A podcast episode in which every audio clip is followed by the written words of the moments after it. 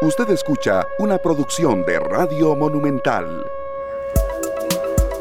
3 de la tarde con 40 minutos.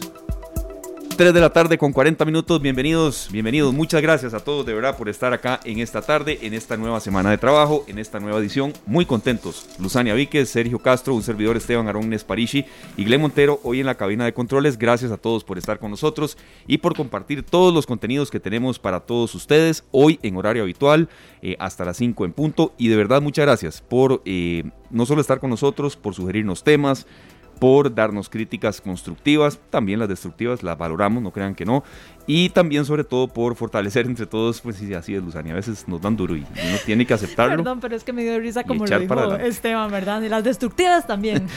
como aquella vez, serio, que nos dijeron dramáticos por, por, por mandar a la gente a a vacunarse. A vacunarse y a, y a, y a, y a no tener, a, ejercer un poco más el distanciamiento y todo eso, ¿se acuerdan? Sí, este, hemos, hemos recibido nuestros regaños también y críticas de todo tipo, pero bueno, así nosotros siempre felices de saber que, que quieren cada vez un mejor producto. Sí. ¿Verdad? Y, les voy a decir una cosa, compañeros, siempre, ya, hablando en serio, siempre mm. cuando los, los comentarios, las sugerencias o incluso las, las críticas sean en aras de mejorar, obviamente son cosas que uno valora. O sea, yo me acuerdo una vez que a mí me escribieron, Luzania, le escribo muy respetuosamente para decirle que usted dijo melodía y no es melodía porque melodía carece de voz y, y ya me empezaron a explicar que los instrumentos, que no sé qué, yo, ah, mira pero es que a veces las personas sí se tornan un poco groseras o con un vocabulario que no, ¿verdad? Pero igual nosotros todo lo analizamos, así que les agradecemos muchísimo a ustedes que se preocupen por estar en contacto con nosotros. ¿Qué tal ese fin de semana ustedes? De yo muy bien, compañeros, descansada. O sea, este fin de semana sí descansé, pero eso no les mandé esas fotos de las bebidas espirituosas ni nada de esas cosas. ¿Ustedes qué tal? Que conste que solo ella las manda, ¿verdad? Ah, Nosotros no. Ah, sí, no, eh. ellos nada de bebidas espirituosas, nunca. Café. Ah, bueno, eso sí. bueno, nosotros muy bien, eh, bien portados, todos hechos unos ejemplos, ¿verdad? Eh, gracias a Glenn Montero en los controles y pues sí, fin de semana tranquilo. Sí, tranquilo. yo, hacía Sergio bronceándose en la playa. Yo también. la lluvia, la lluvia pudo más. ¿Y Esteban, y vos qué tal? Deporte, familia y, bueno, de verdad, sinceramente, bueno, por supuesto, ay, mira, no hemos comentado mucho eso, eh, la tarde de ayer sí, selección nacional, es un sueño que todos tenemos. Eh, algunos en, en mayor o menor medida poder estar en Qatar, dimos un paso pequeño más pero deporte, familia y, la verdad, mucha, mucha calma. Qué bueno. Compañeros, vean ustedes, yo sé que aquí no hablamos de fútbol, bueno, por lo menos no en, nuestro programa, si acaso rozamos un poquitito el fútbol.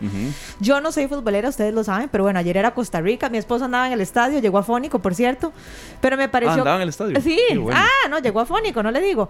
Pero, pero una pregunta, ya por haber pasado eh, este partido, digamos, no es garantizado que vamos para Qatar, ¿o sí? No, no, no, falta mucho. porque yo vi la, la carilla de, de, Joel Campbell y lo vi como que no tan contento, ¿verdad? bueno, es que salió lesionado. Ah, por eso fue. Porque sí, cuando yo puse el tele lo vi ahí yo, pero, pero no debería estar gritando de la felicidad. Salió con una dolencia ahí. Pobrecito, era por eso. No, no, y, vea, está bueno que usted lo pregunte, Luzania, porque a veces a, los que no son futboleros, dice el estilo que no están en nada, ¿y eso qué? O sea, eh, per se, no ningún, ningún costarricense tiene por qué ser futbolero, no, no, es una clasificación. Pero ustedes me informan, eso es lo importante. Y, no, no, y como usted hay personas que me preguntan eso, o sea, por ejemplo, ayer eh, estamos en, paseo allá en Alajuela, en el Suave, por cierto, un lugar hermoso con mi esposa, y me dice, ¿cuál partido? Bueno, ya yo le explico, ya ella entiende un poco más, y ahí va. Y no, no, el camino al mundial es muy largo y Costa Rica pues no está pasando un muy buen momento futbolístico y eh, ayer fue un paso que había que darse porque era un partido en casa contra un rival en el papel muy accesible. Se sacó, se sacaron los tres puntos, se sufrió mucho, pero no, el, camino sigue, es muy largo. Y es largo. Y viene un partido durísimo que es el miércoles contra los Estados Unidos, allá. Entonces, bueno. Y allá, en Estados Unidos. Así es, en Ohio. espero, que no estemos, espero que no estemos enojados todos, enojados todos el, el miércoles en la noche. No, serio, perdón. Eh, usted sabía eh, em, que llegó un pollito, llamó y le dijeron, no, no, este, el señor no está, anda en Ohio, anda en Ohio con pollito. Es que esos son como mis chiles, se lo juro. No sabía yo que Sergio tenía ese talento también este, las últimas dos eliminatorias, el, anterior, Estados Unidos no fue al Mundial, ¿verdad? En, Rusia. No. Y el anterior fue cuando jugamos en la nieve, que fue lo mejor que le pudo haber pasado a la selección. Ah, sí. eso sí lo recuerdo.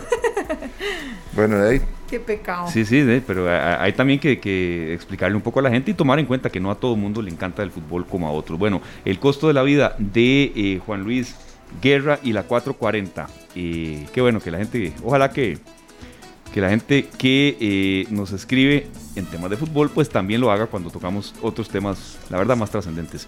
Son las 3 de la tarde con 45 minutos. ¿Por qué elegimos el costo de la vida hoy para arrancar? Juan Luis Guerra y la 440. Bueno, eh, número uno, lo más importante que, que, hay es el tema del nombre de esa agrupación, ¿verdad? ¿Qué significa 440 en la música? Tiene que ver con afinación, tiene que ver con algo perfecto.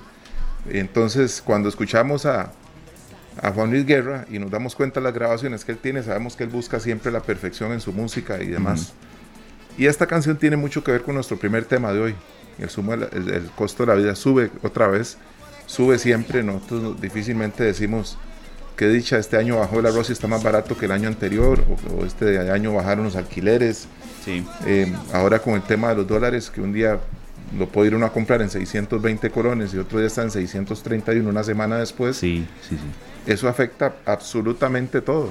Bueno, yo tuve que hacer el pago de un préstamo que tengo y, tuve que pagar más porque ya están 633 hoy, por lo menos en el banco en el que en el que yo debía hacer el pago. Entonces, pues, claro, el costo de la vida sube, como dice Juan Luis Guerra, y en Costa Rica va para arriba, pero así, curva, así, completamente así la pendiente. Una curva, pero esas bien, bien pronunciadas. Nada más para saber y contextualizar un poco, Luzana, y ya agradeciéndole a nuestro primer invitado, que ya vamos a decir de quién se trata y, poner más el tema en contexto. Ese préstamo suyo, podemos saber de qué era. Correcto, sí. Estoy seguro que así como usted está mucha, ah, no, no, por supuesto, por supuesto. Es eh, el préstamo del carro. Ajá. Eh, y sí, ha, subido cualquier cantidad, porque uno dice, como que dicha, ya voy de salida, ¿verdad? Ya voy de salida. De hecho, que mi plan, bueno, no sale nunca uno. No, no, mi, mi, plan, si Dios me ayuda y todo sale bien, yo quiero ya cancelar el carro este año, ¿verdad? O sea, yo soy de la que le voy metiendo así buenos, buenos empujoncitos. Pero bueno, mi plan era cancelarlo en diciembre, pero de ahí si el dólar sube en aumento de lo que yo tenía presupuestado para pagar ese préstamo, de se me va a ir arriba, no sé ni cuánto, pues perfectamente se me puede ir casi un millón más arriba si, si esto sigue así. Claro, son las 3.47. Muchas gracias a don Carlos Arguedas. Él es docente, investigador, es académico del curso de Economía Internacional de la Escuela de Economía de la Universidad Nacional, muy calificado para estos temas, eh, para aterrizarlo sí, pero también con, muchísima, em, a ver, base científica. Don Carlos, viene una época del año en la que, bueno, eh, está siempre el movimiento del dólar, pero como, como usted nos estaba explicando en la mañana, como hemos conversado también, Quizá pandemia eh, hace algunas fluctuaciones un poco distintas. Como decía Luzania, el dólar hoy está en algunos bancos 633, en otros 631 y ahí va. ¿Qué comportamiento se puede esperar eh, en estos últimos meses del año? Eh, ¿Qué efecto pueda tener distinto a años anteriores a la pandemia? Y también el movimiento de flujo de dinero, que es un poco más en fin de año. Sí, muy buenas tardes. ¿Cómo está, estimada Luzania, Esteban, Sergio? ¿Cómo está ido? Muy bien. Hola, un gusto yo apagué el micrófono, más bien. Hola, hola, un gusto saludarlo, don Carlos. No, gusto saludarlos. O sea, eh, vea qué interesante como ustedes introdujeron con Juan Luis Guerra y la 440. Es, es, tremenda, tremenda orquesta. ¿Qué es orquesta? Para que después no me digan que no sé nada de música. Yo. Claro. Eh, eh, porque realmente el dólar es una mercancía extranjera. Porque nosotros no producimos dólares. Y si nos, igual que importamos medicinas, importamos petróleo, importamos trigo y importamos acero, todo lo que importamos, y si la inflación a nivel mundial está aumentando, no es un fenómeno solo de Costa Rica, sino que este año se ha dado una, una característica que hace algunos años no se daba, que la inflación a nivel mundial, los precios a nivel mundial están aumentando. Entonces, claro, cuando tenemos que pagarlos en Costa Rica, de van a estar mucho más caros. Entonces, ¿por qué hemos sentido que ha habido una repercusión en el tipo de cambio? O sea, o sea comprar, dar más colones por comprar una unidad de ese bien que se llama, esa moneda que se llama dólar. O sea, porque precisamente, o sea, eh, no solo hay inflación a nivel mundial, sino que también, o sea, lo que compramos, o sea, debemos pagarlo más caro. Entonces, por ejemplo, en estos meses hemos hecho dos cosas, el país ha hecho dos cosas relevantes. Una es el petróleo más caro, entonces el combustible nos sale más caro, o sea, y hemos tenido también que pagar, o sea, algunas algunas compras de insumos y bienes de capital que las empresas hacen siempre este mes, preparándose para diciembre y para el, inicio del año.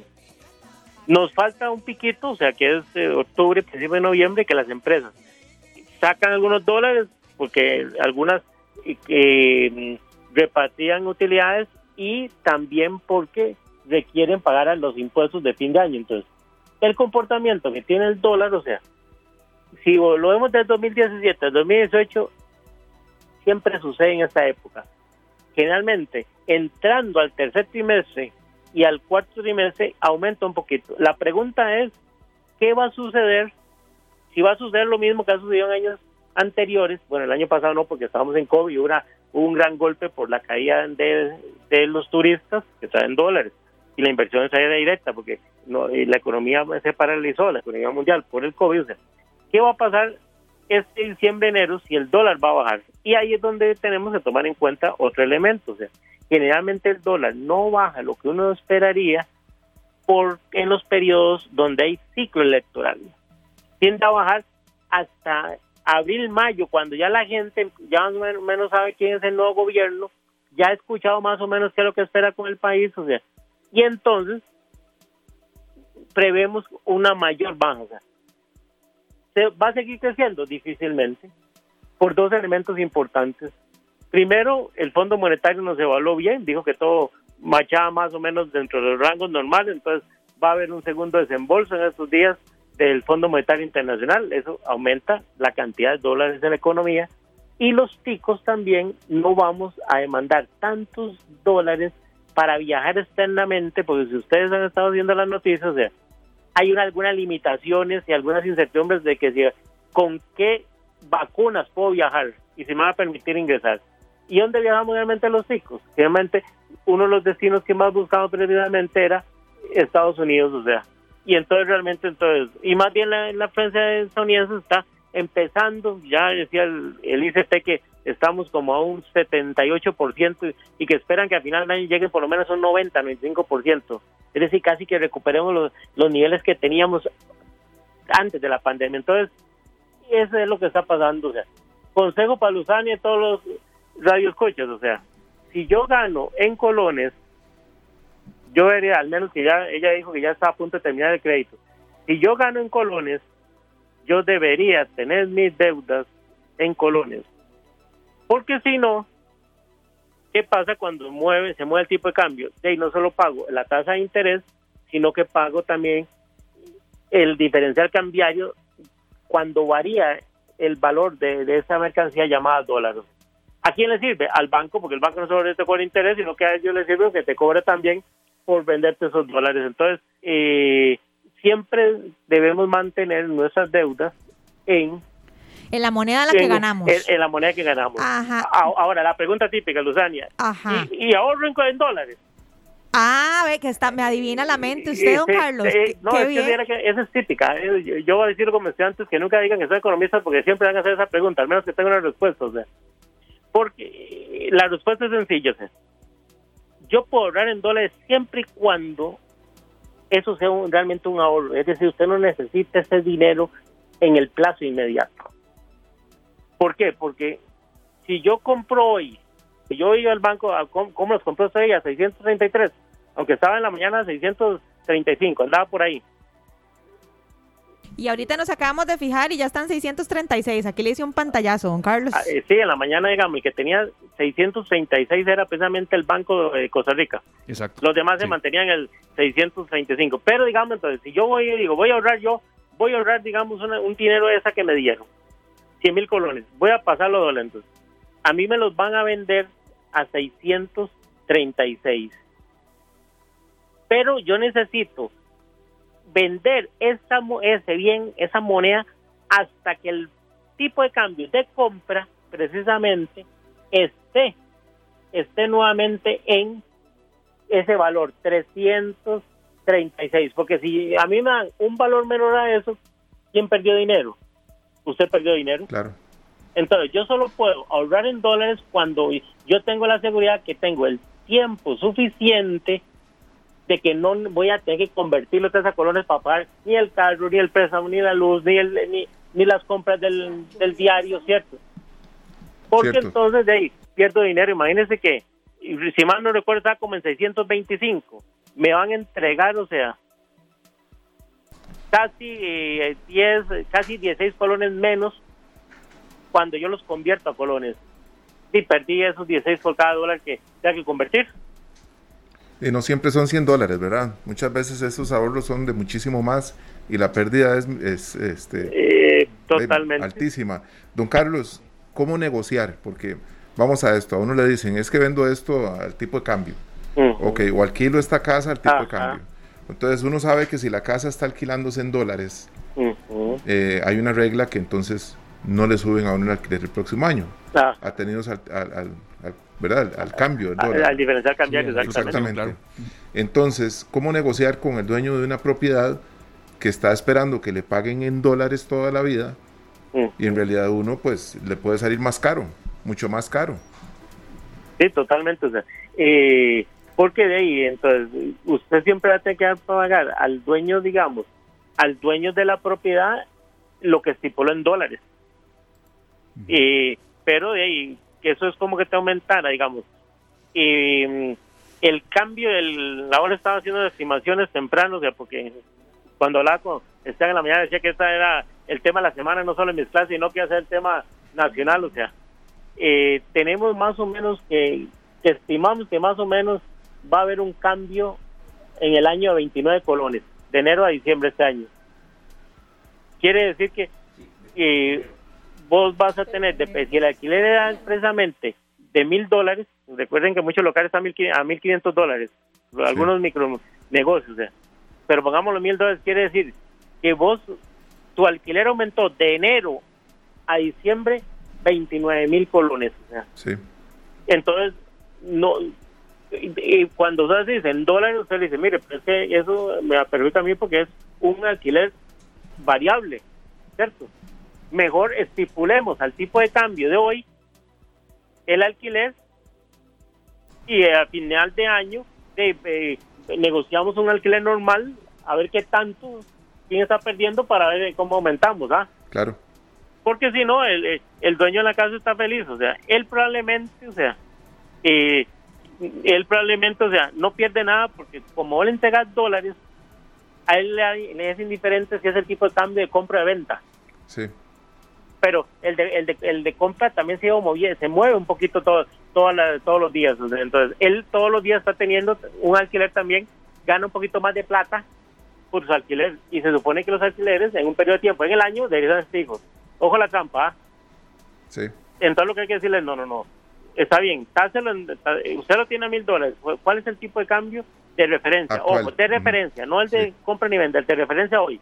Vamos al Banco Central, hacemos el contrato y decimos revisable cada año, ¿cierto? Perfecto, sí. Es que, don Carlos, por ejemplo, en un alquiler de 800 dólares del mes anterior a este mes, la diferencia son 12 mil colones. Y uno podría decir, bueno, pero en, en, en 496 mil colones, 12 mil pesos no es mucho, claro. Sí, claro. Hay gente que con 12 mil colones paga el agua. Hay personas que con 12 mil pesos pagan el celular. Sí. Alguna gente más que eso. Por eso te digo, pero entonces, por eso es que no tenemos que eh, no tenemos, digamos, que, que negociar pagar en dólares, y menos si yo no gano en dólares. ¿ah? Si usted gana en dólares, mucha gente trabaja en zonas francas o en empresas transnacionales, entonces, sí, para ellos eh, no hay ningún problema porque el, el dueño de la casa le dice, mire, son 800 dólares, entonces hay que su salario, de ahí cojo 800 y se los da el señor, ¿cierto? Ya si él tiene que convertir a colones y eso no es problema tuyo, vos estás pagando todo el año el mismo precio, ¿cierto? Exacto. Sí, le entiendo. Don Carlos, vea, estos temas generan mucha duda y, sobre todo eh, también de gente que, que va más allá de, deudas o de el salario que recibe y es un poco analítica. Le agradecemos mucho, no quiero decir que la, que la, que, la otra gente no, lo que quiero decir que es que quizá a veces eh, uno consulta lo que está más cercano a uno y entiende perfectamente y esa es también la razón de hacer de estas entrevistas. Pero vean, nos consulta don Mario Alberto Gutiérrez. Favor preguntarle al especialista, ¿por qué razón si las exportaciones son mayores a las importaciones, según lo dice Procomer, eh, por qué el país entonces no tiene dólares? Eh, ¿Verdad? Y, y, por qué el turismo dice, por qué el turismo dice que el ministro se recupera. Más bien, el, ministro dice que el turismo se está recuperando, entonces como que no se entiende lo que está pasando y creo que es muy válida la, consulta de don Mario. No, no, no, sumamente válida. O sea, eh, realmente las exportaciones nuestras no han decaído por el régimen especial. O sea, además, el último dato fue que aumentaron un 23%. Pero aún así, el valor de lo que compramos, las importaciones, sigue siendo mayor que el de las exportaciones, de los bienes que compramos.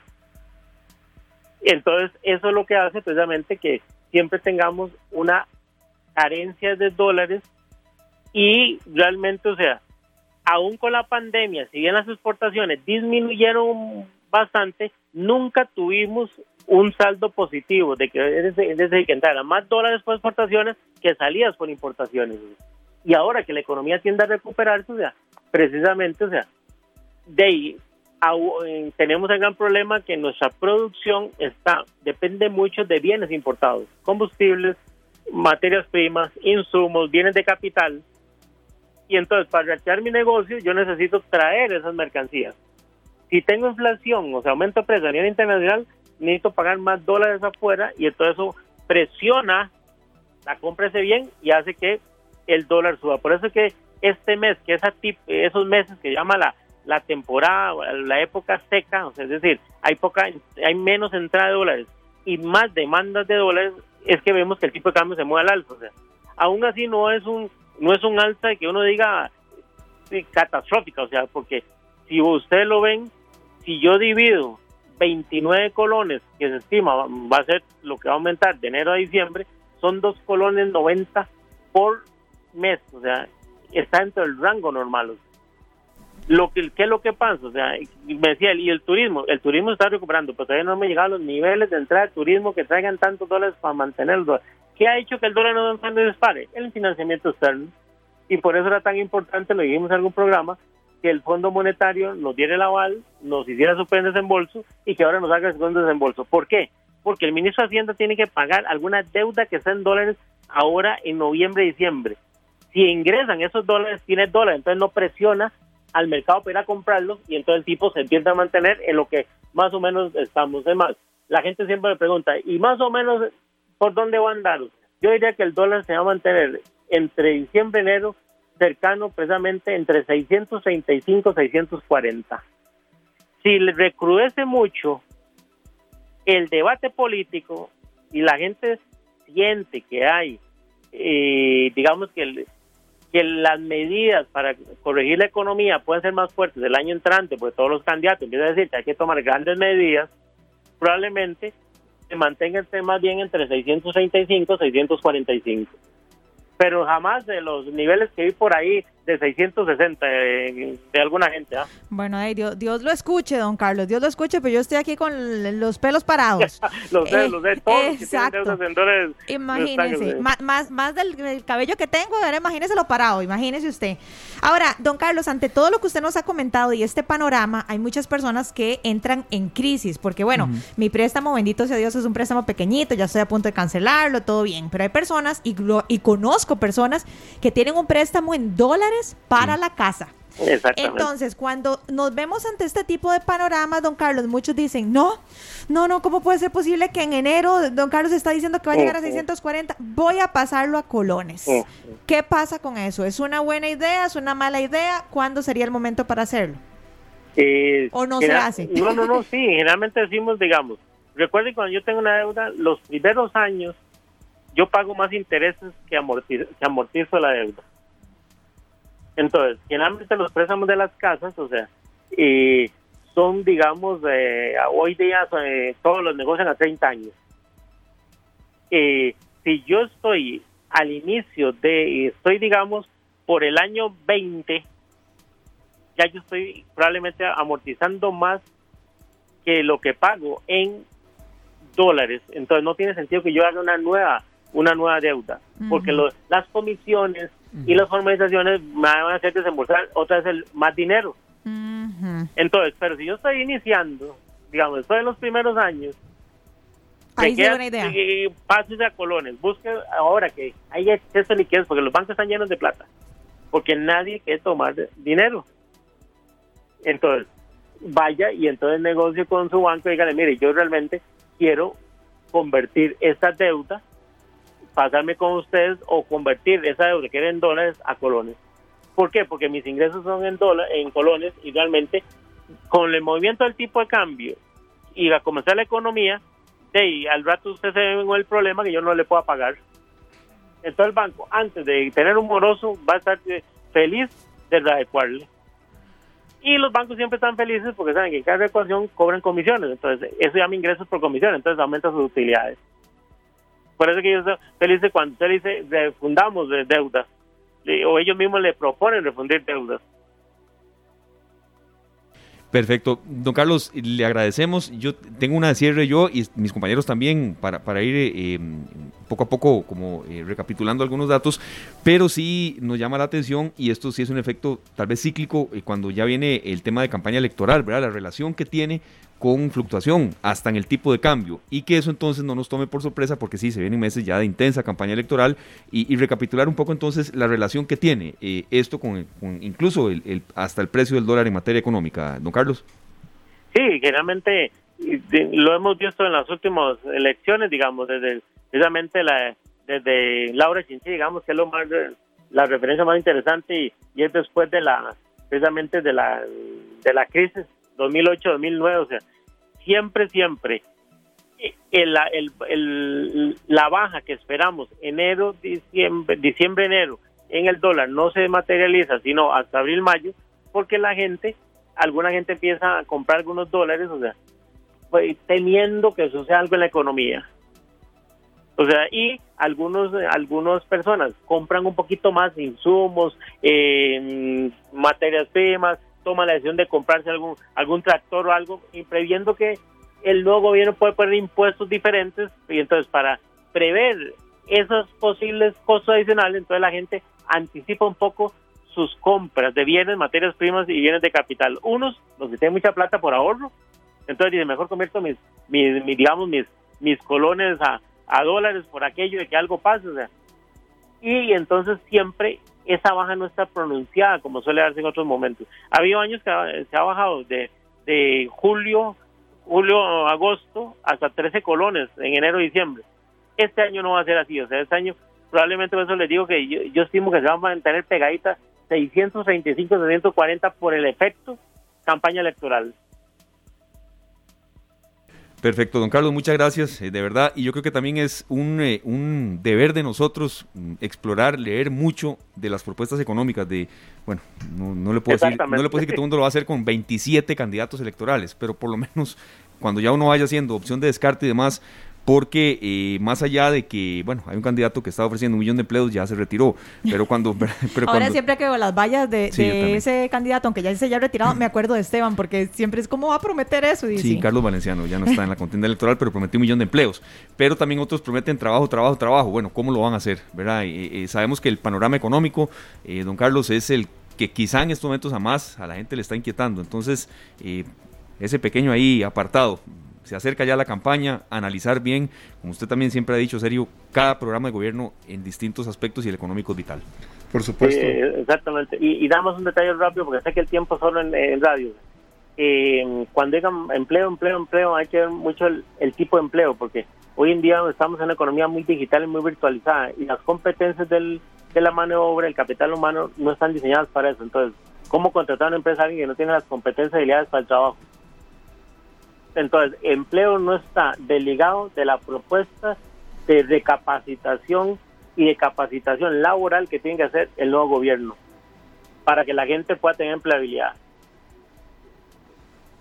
Por supuesto, por supuesto, don Carlos, hay que tener todo esto presente y también uno estar atento cuando sale una oportunidad de trabajo, ir por ella y no esperar que le lleguen a tocar la puerta con una nueva propuesta. Definitivamente hay que hacerlo, compañeros. Y desligándome un poco de, todo este tema de la contienda electoral, pero algo, un tema que había tocado don Carlos también y creo que nos invita a todos a reflexionar y a ser más críticos.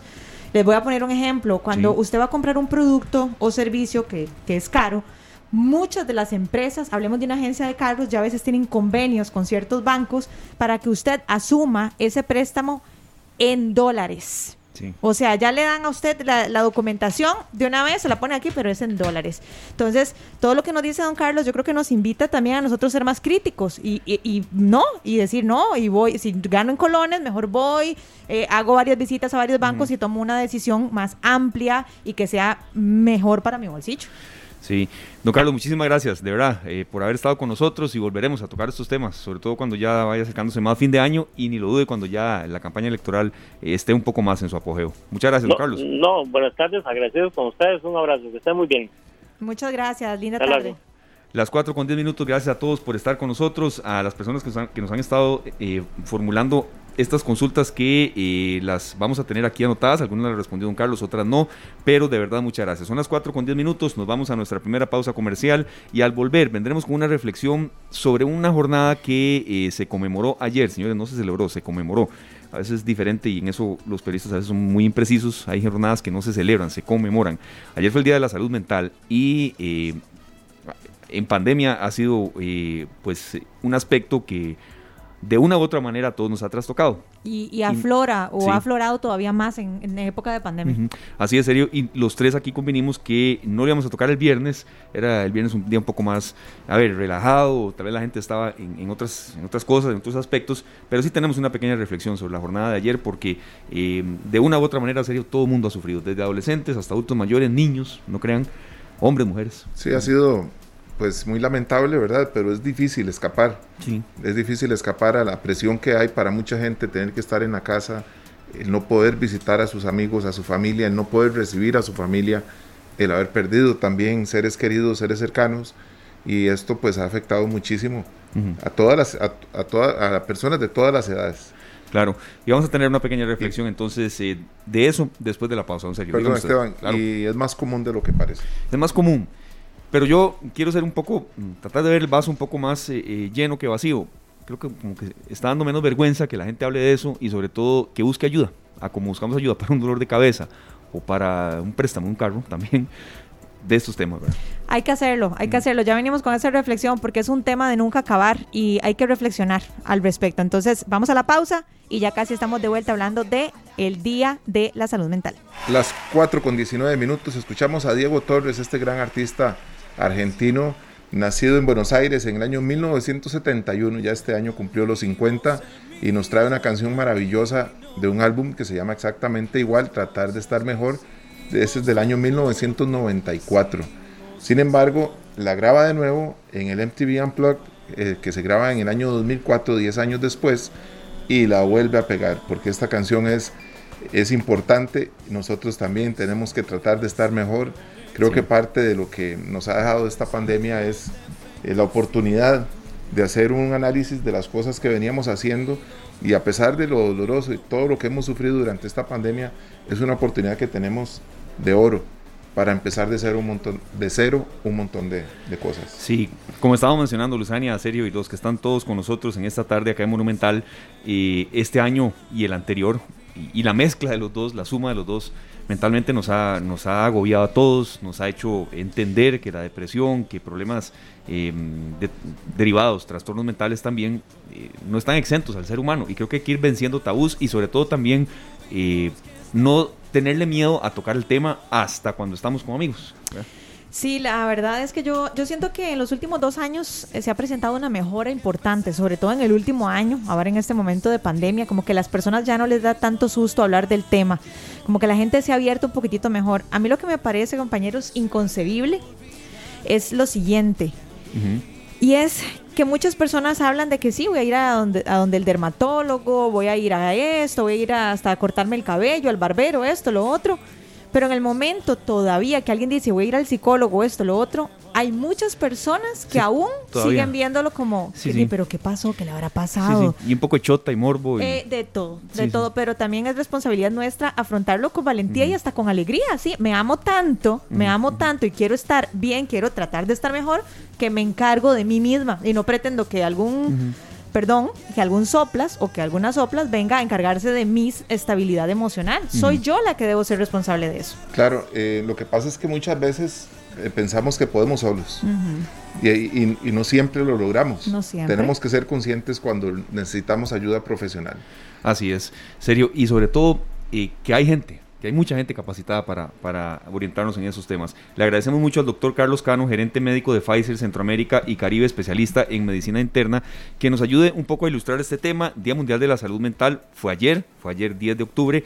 Eh, ayer no tuvimos programa, pero eh, queríamos no tocarlo el viernes este tema, sino ya hoy, eh, un día después, pero de verdad con situaciones que se viven todos los días, eh, datos que nosotros vemos por acá nos mm, ilustran y vamos a decirlo así con, con, las palabras que son Luzania y Sergio, en Costa Rica prácticamente hay un suicidio por día, prácticamente, de acuerdo con datos del OIJ y a veces el promedio crece, y, ¿verdad? Tomando en cuenta lo que pueda suceder.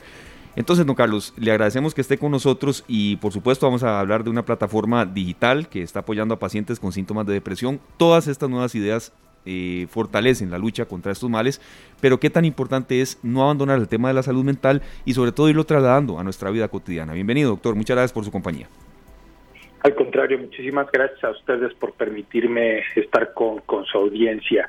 Eh, como bien dicen, eh, la depresión eh, y los trastornos mentales es son patologías mucho más frecuentes de lo que pensaríamos, ¿no? Antes de, que tuviéramos la pandemia, eh, los datos nos decían que 20% de las personas tenían criterios para depresión mayor en algún punto de su vida. ¿Y qué ha pasado ahora con la pandemia? Que un estudio que publicó la UNA nos demuestra que eh, hasta casi la mitad de la población en Costa Rica podría estar sufriendo de ansiedad y 61% podría catalogar dentro de depresión. O sea, estamos hablando que más de la mitad de la población en Costa Rica está afectada por estas patologías, ¿no? Sí, muy importante, doctor, que tengamos claro eso porque algunas veces, y sabemos que la gente lo vuelve a ver a uno como extraño, si uno dice que fue a visitar a un psiquiatra, a un psicólogo, eh, porque sentía, eh, tenía síntomas de depresión. ¿Cómo lidiar con esto? ¿Cómo acompañar a alguien para que dé ese primer paso y empezar a bajar estos números? Pues como bien dicen, lo, primero que tendríamos que hacer es quitarle ese estigma a las enfermedades mentales, ¿no? Eh, desde nuestros antepasados, algo que era muy frecuente es que personas que padecían problemas mentales las tiraban de un barranco o inclusive los encerraban de por vida eh, porque no era algo adecuado, no eran personas que inclusive se pensaba que podían estar hasta poseídas por demonios, ¿no? Hoy sabemos que eso no es así, que una persona que sufre de problemas mentales tiene alteraciones en el cerebro, en, las, sustancias que se producen normalmente en el cerebro, y que sería tan eh, inconcebible esto como decirle a alguien que tenga diabetes que, no tome sus medicamentos y que solamente con, con buenos deseos se va a curar, ¿no? Eh, son enfermedades y tienen que ser vistas por un especialista y tratadas en la forma adecuada.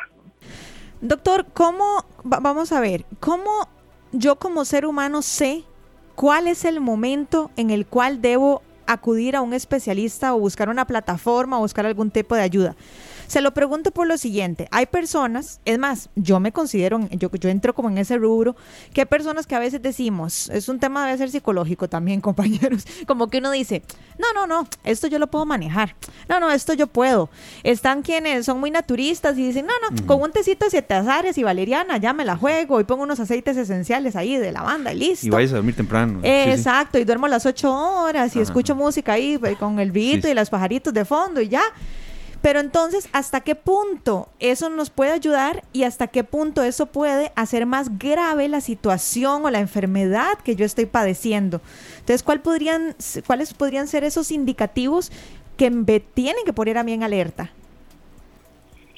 Ok, eh, eh, esta parte es muy importante. Yo creo que uno de, de, los primeros datos que nos debe de llamar la atención es algo que se llama la distimia, que es no sentirse a gusto con, con lo que uno siente y, cómo se siente, ¿no? Entonces, si yo no me siento a gusto con cómo estoy y sobre todo me doy cuenta de que lo que antes me hacía feliz ya no me hace feliz, ¿no? Por ejemplo, eh, antes ver películas o salir a la calle, etcétera, era algo que, que yo disfrutaba y hoy ya no lo disfruto, esos deben de ser datos de alarma.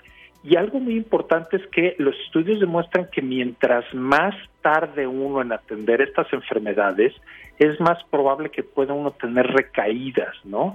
Eh, por poner un ejemplo, es como si, si uno dijera, bueno, pues sí, probablemente tenga apendicitis, pero me voy a esperar hasta que se me perfore el apéndice para entonces irme a operar.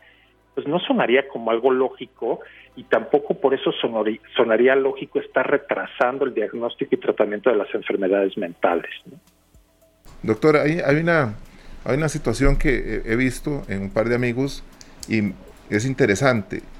Han, han decidido por cuenta propia dejar de medicarse.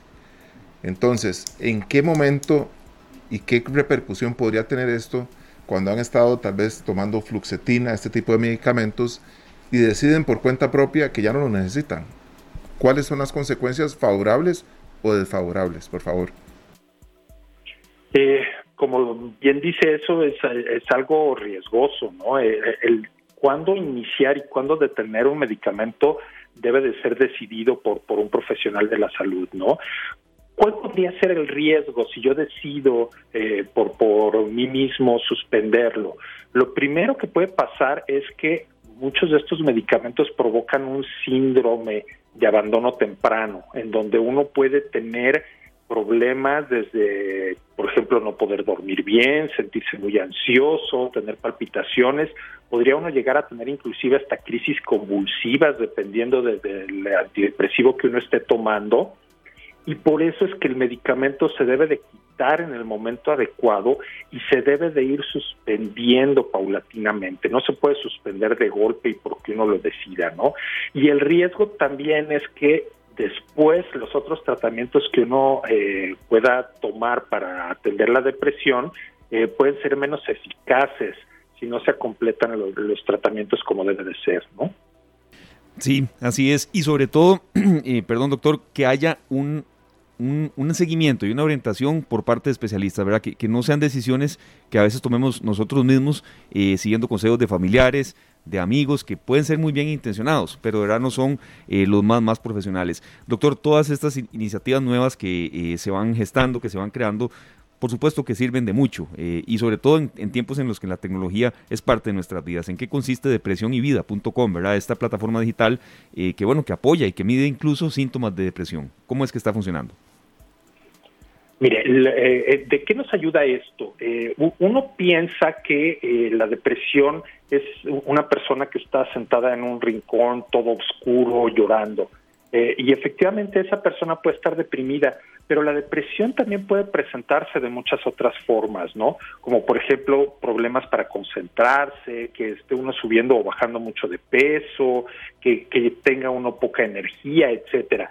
Entonces, como les decía hace unos momentos, si uno no se siente ya a gusto con uno mismo, lo que puede hacer es entrar a esta plataforma de y lo que va a encontrar ahí es una prueba que se llama PHQ9.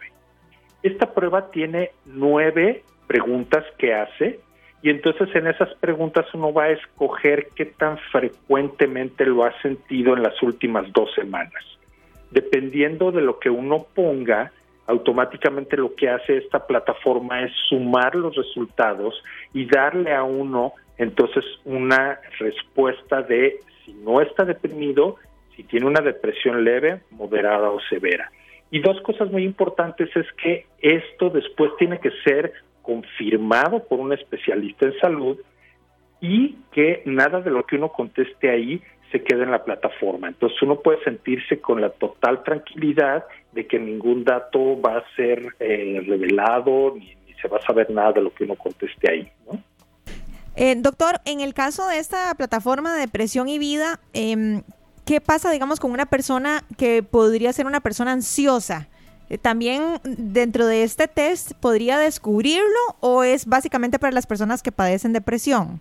¿O también se podría diagnosticar o por lo menos brindarle una guía a través de, este, de este formulario que usted nos cuenta? E, esta prueba que, que les comentaba, la PHQ9, solamente está diseñada para detectar depresión.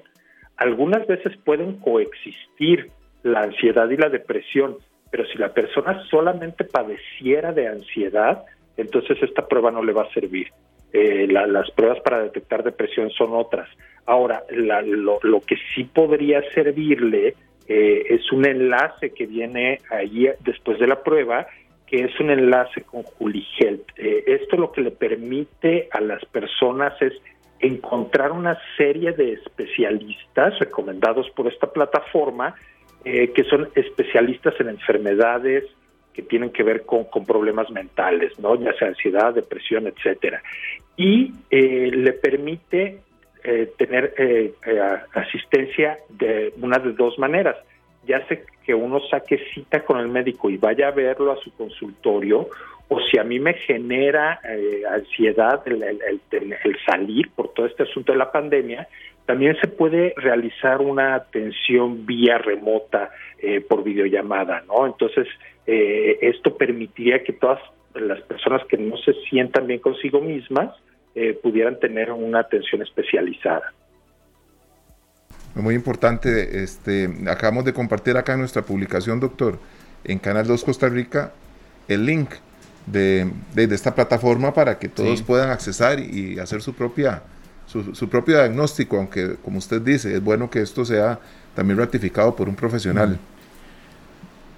Exactamente, sí. De, hecho, por eso la plataforma lo que le permite es después ese resultado bajarlo como un PDF o mandarlo por correo. Entonces, por ejemplo, si yo tengo un médico de mi, de mi entera confianza con el que siempre me ha atendido, podría mandárselo a su correo o a su WhatsApp y decirle, me salió esto, qué opina al respecto y qué tengo que hacer, ¿no?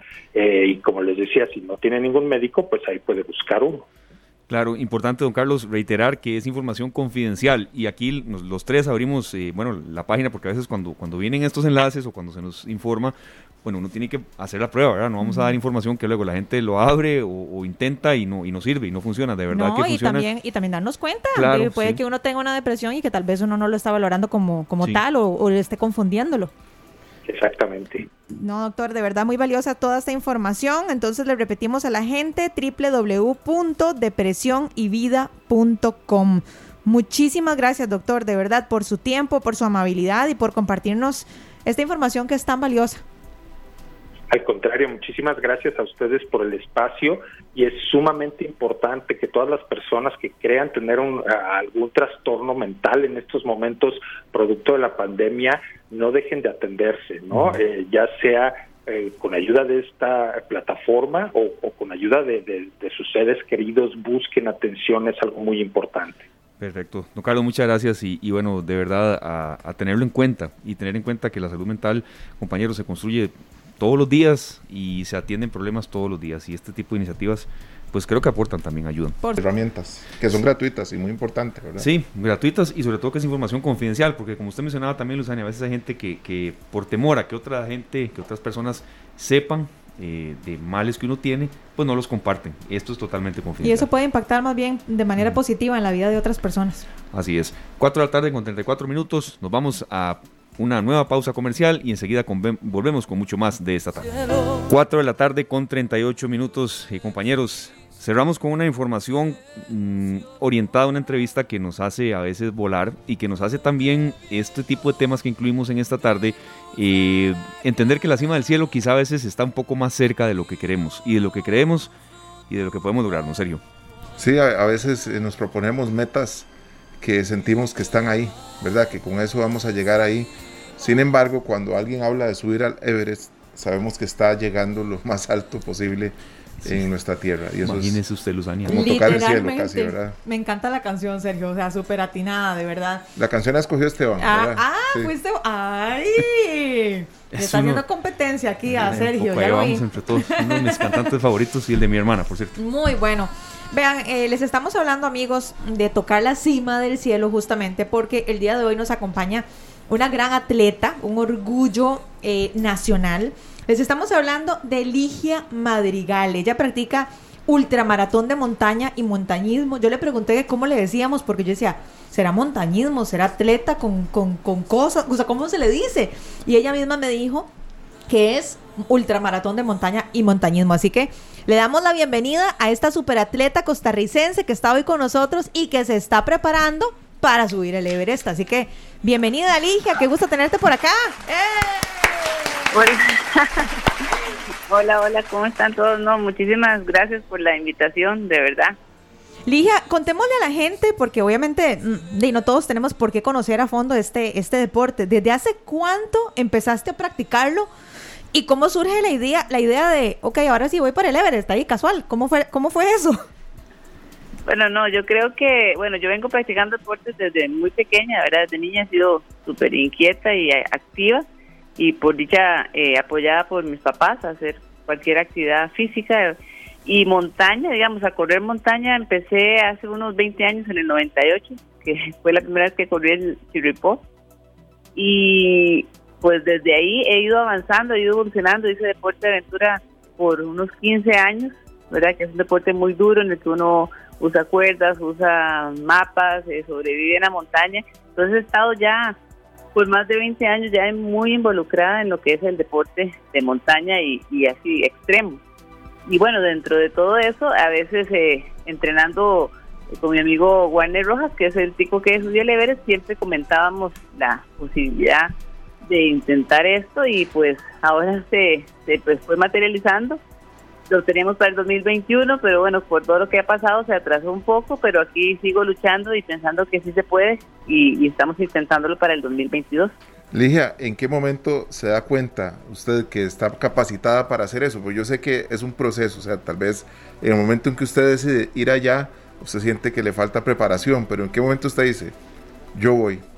Así como se ha apuntado en otras competencias, en otras aventuras, ¿qué la motivó a poner esa meta en su horizonte?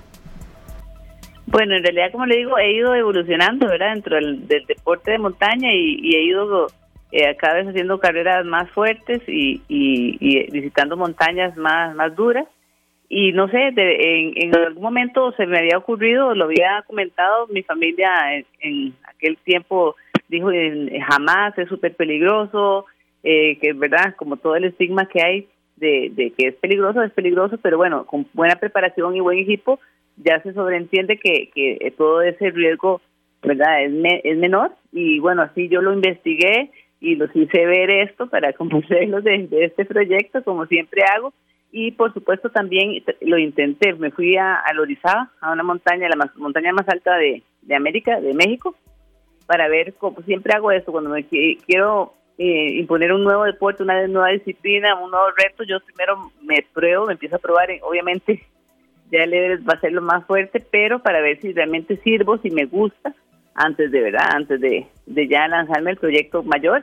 Y bueno, sí, me encantó. Después ahora fui a Bolivia hace un par de meses, hace un mes y medio, y ya subí mis primeros seis miles y la verdad es que muy duro, muy fuerte, sí, se siente lo peligroso, la concentración que hay que tener, pero me encantó y mi cuerpo reaccionó bien, entonces eso me ha ido impulsando a que a pensar de que, que sí, hay una posibilidad de que, lo pueda lograr. Claro, Ligia, vea, eh, estamos hablando de 8.848 metros sobre el nivel del mar, ¿verdad? Eh, ¿qué, tal vez eh, aptitudes físicas se tienen que tener? También oxigenación, aclimatación, porque subir el Everest no es algo que se prepare en un mes, ni en dos, ni en tres, ¿verdad? Tiene que tener uno no solo condición física, sino mental también, porque no es que queramos asustarla ni mucho menos, pero hay gente que ha muerto intentando eso. Sí, claro, como le digo, yo no esto no es algo que me estoy sacando la manga, que, que un día me levanté y dije, ah, quiero subir el Everest, que ha pasado.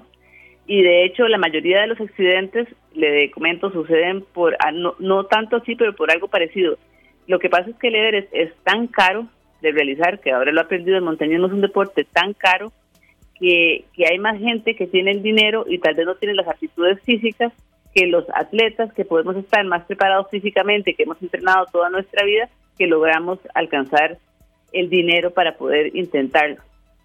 Y de ahí es donde viene la mayor estadística de, de accidentes. Yo me he visto montones de documentales, me he informado montones y, todos coinciden con eso, que el mayor porcentaje de accidentes, por supuesto que hay accidentes inevitables de la alta montaña, como que hay alguna avalancha o algún accidente, pero la mayoría de las muertes sucede porque hay gente que nunca, no son deportistas, que nunca han, se han, no se han preparado bien, a eso le es su primera montaña, pero tienen el dinero y pues no se saben medir, ¿verdad? Que esa es la ventaja que yo tengo, que yo he puesto mi cuerpo al límite durante toda mi vida y me conozco muy bien y podría pues no llegar a ese a ese momento de que ya no haya vuelta para atrás, ¿verdad? Para tentar con mi vida y lo tengo súper claro que la vida antes de que cualquier cosa, ¿verdad? Claro, claro.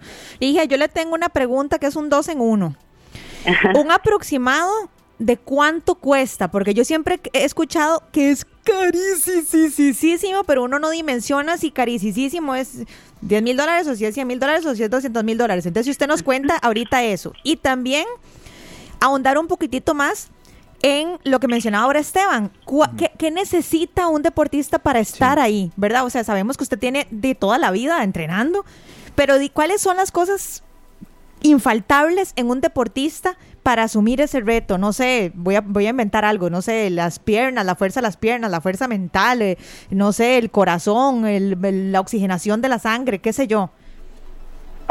Pues bueno, sí, primero la primera, sí, es carísimo. Yo también sabía y había escuchado que era carísimo y hasta ahora ya lo veo en números y más o menos por persona en las compañías que son confiables, porque usted puede, usted tiene que contratar una compañía que le da los permisos, que le pone los chetos, pero todo es un negocio. Lamentablemente usted solo como que agarre la mochila y agarre un pasaje, me voy para el Everest, no no no va a poder, no lo van a no lo van a dejar. Hay que hacerlo por medio de estas compañías y eh, están en un promedio de entre 60 mil y 70 mil dólares. Sí, es mucho dinero. Señor Jesucristo. Por persona, ajá. Por persona. Bueno, estimados eh, posibles patrocinadores, aquí tenemos a Ligia, ¿verdad? Por si gustan aquí colaborar con ella. Sí, claro, es muchísimo dinero. Es muchísimo dinero, por eso es que muy pocos atletas en realidad lo, lo logran realizar y es más gente adinerada del mundo que, que, que, que dice, ah, voy a ir al Everest porque ahí pago y, y, y ahí me llevan. Y bueno, ¿qué se necesita? Sí, se necesita mucha disciplina, mucho entrenamiento, ¿verdad? Obviamente eh, eso yo digo que para hacerlo responsablemente no, no que se le ocurrió, ah, voy a ir al Everest y nunca ha hecho nada, sino que tener, ¿verdad? Una disciplina y, un, y una historia de, de, conocerse y de entrenar. Obviamente de cambios con el entrenamiento normal mío, pues es un salveque mucho más pesado, he estado entrenando con mucho más peso, hay que manejar equipo diferente, ya no son las tenis, sino que son unas botas que son mucho más duras, más complicadas de manejar. Hay que usar crampones en la parte de glaciares y piolet para seguridad.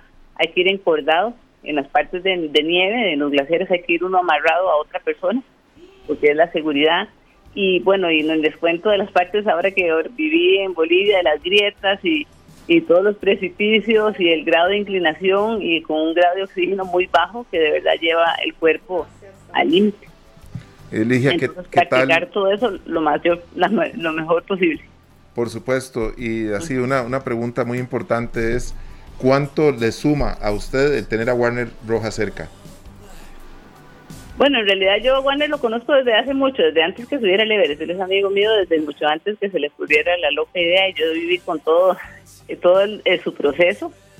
Y no, obviamente eh, él fue el, que me dijo, claro, usted lo puede hacer. Él me dijo, si alguien podría ser de una mujer en este país, es usted.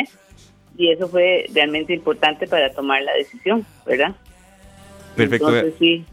Ligia, a no, a no desmayar, sabemos que es un sueño difícil, pero ya eh, cerrando y apoyando cuando más adelante retomemos esta entrevista, ¿cómo le ha ido a usted en, este, en esta odisea y en este, en este sueño? ¿Cómo insistirle a la gente que a veces, aunque sea difícil lo que querramos, terminar una licenciatura o, temas deportivos, que también la pandemia a veces a gente que tiene esos propósitos y esos objetivos, y bueno, se los ha trastocado también, a no desmayar, ¿verdad? Que a veces aunque nos digan, pero ¿por qué insisten en eso? Tan difícil y tan costoso, ¿verdad? Sí, yo, yo les digo, cualquier cosa que usted, que vale la pena en la vida no va a ser fácil, va a requerir muchísimo trabajo. Y yo lo que siempre les digo es que si usted de verdad tiene un proyecto, un sueño, empieza a trabajarlo hoy, porque ya mañana es muy tarde. Entonces, si uno empieza mañana, mañana, nunca llega ese mañana. Entonces, empezar a trabajarlo hoy y cada, cada paso que uno dé, o sea, al principio cuando uno afronta un proyecto parece algo gigantesco, algo imposible. Pero si usted empieza a trabajar hoy mismo por eso, a pasitos pequeños y seguros, o sea, cada paso que usted dé va a ser un avance. Así voy yo y así conservo la fe que ya logré ir a Lorizaba, que ya logré ir a Bolivia. Todavía no tengo de la menor idea cómo voy a seguir conseguir presupuesto para mi próxima expedición, que es en la Concagua. Y de ahí de la del Everest, pero ahí voy, ahí voy, no me desanimo y voy dando pasos. Cada día es un paso pequeño, pero firme hacia mi sueño. Y no va a ser fácil, pero de, no me voy a dar por vencido hasta que lo logre. hay que seguir luchando por nuestros sueños, Ligia, y nosotros la, la admiramos y la felicitamos. Le deseamos todo el éxito en cuanto a esto del, de conseguir los patrocinadores correctos porque sabemos que usted tiene y va a estar cada día más preparada para lograr su objetivo. Más bien, más bien cuéntenos, Ligia, cómo la pueden apoyar. O sea, es porque uno, quien, quien quita un quita y de repente alguien nos está escuchando y, quiere apoyarla, ¿cómo puede hacer?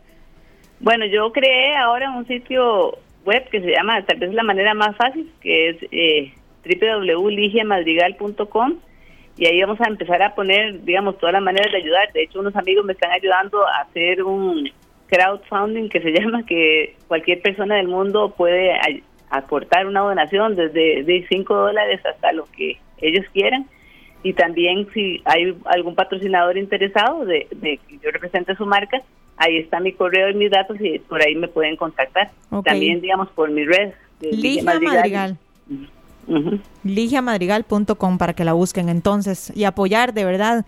Eh, yo sé que aquí hay en Costa Rica muchos amantes del fútbol, incluido mi esposo, y está bien, y está bien, pero también tenemos a grandes atletas como Ligia y yo creo que vale la pena de verdad colaborar. Por supuesto. Y, no, claro, con todo gusto, ¿verdad? Y, en ese hincapié que hace este Luzania el tema del fútbol y que a veces eh, hay otros que quizá dan hasta resultados más concretos, ¿verdad? Eh, con menos apoyo. Sí, yo no yo no tengo nada igual contra los futbolistas, pero es cierto, a veces todo el apoyo se va a ellos y vemos deportistas de otras disciplinas que tal vez también podríamos representar bien a Costa Rica y dejarla en alto y tenemos muy poco apoyo, entonces para los que quieran esperamos que eso cambie este proyecto. Bueno, muchos éxitos, Ligia, y nosotros acá estamos eh, para recibirla de nuevo en este programa para seguir apoyándola y seguir buscando la forma de que los patrocinadores lleguen. Éxitos.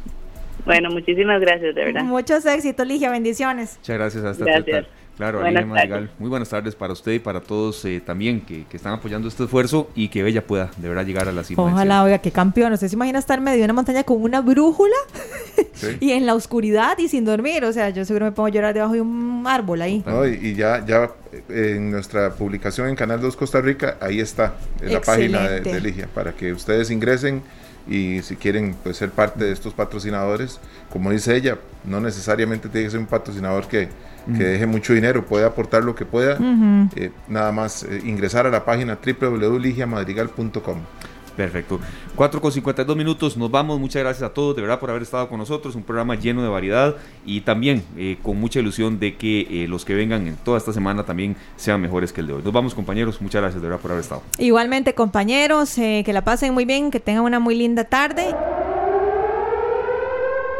Este programa fue una producción de Radio Monumental.